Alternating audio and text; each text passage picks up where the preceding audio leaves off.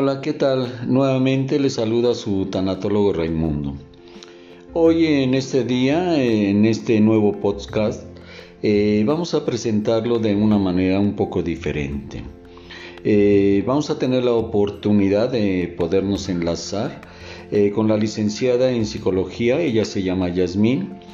me llamó mucho la atención porque se me hizo muy interesante el cómo visualiza y aplica sus conocimientos eh, por medio de, su podcast, en su canal de YouTube y en su blog.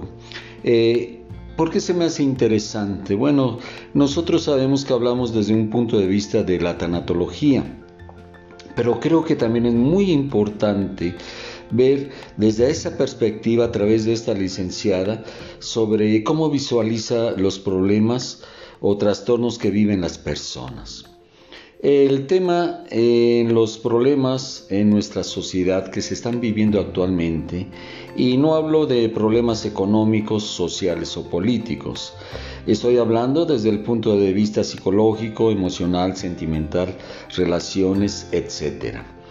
Eh, desgraciadamente, en su mayoría, las personas tienen un mal concepto sobre la asistir a terapeutas, llámense psicólogos, psiquiatras o tanatólogos.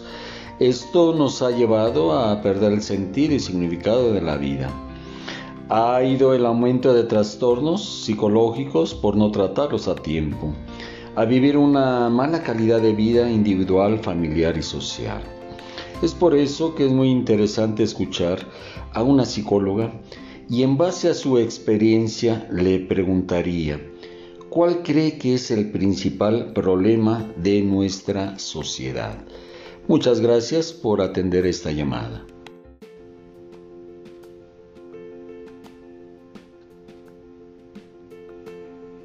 Pues yo considero que el problema principal en nuestra sociedad es que nos hemos dejado de preocupar por la persona que tenemos a un lado.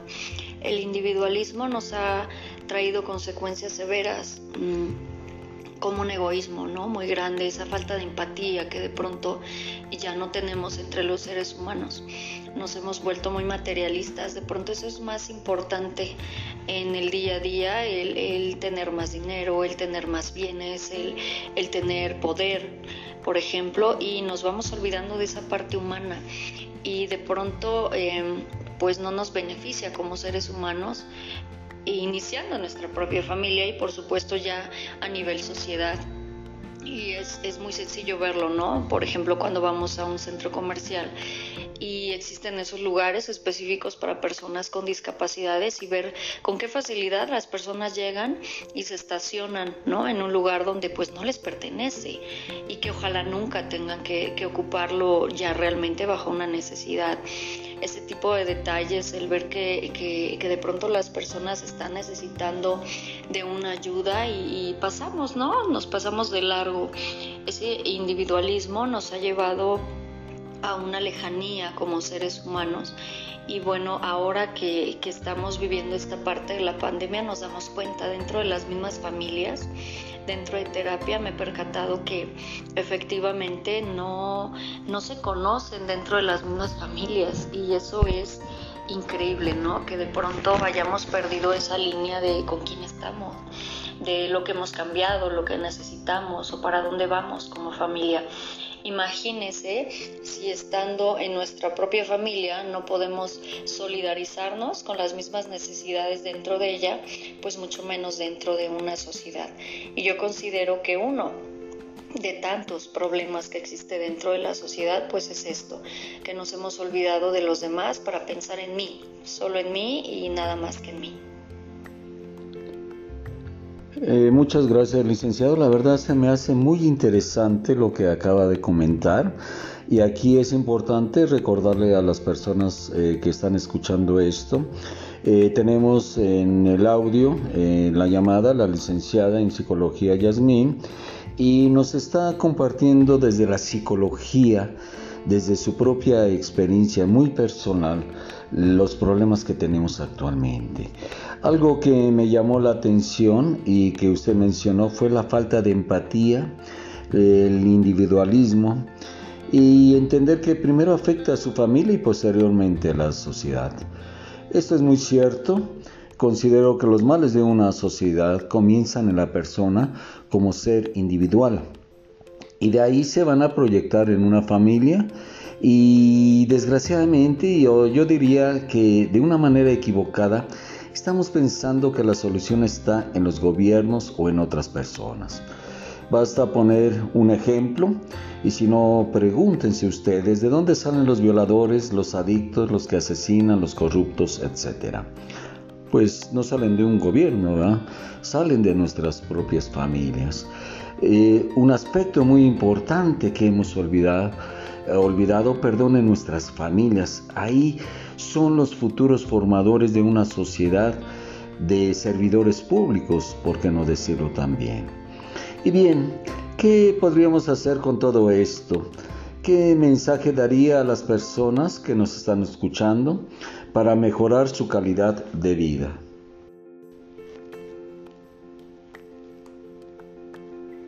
Bien, pues para mejorar la calidad de vida, pues debemos tomar en cuenta que el ser humano pues es eh, cuerpo y mente, ¿no? Y espíritu. Entonces, pues sí, definitivamente iniciar por la parte física, una buena alimentación equilibrada, balanceada, eh, muchas frutas, muchas verduras, eh, tomar suficiente agua, dormir las horas suficientes para poderle dar ese tiempo necesario al cerebro de procesar toda la información que adquiere durante el día.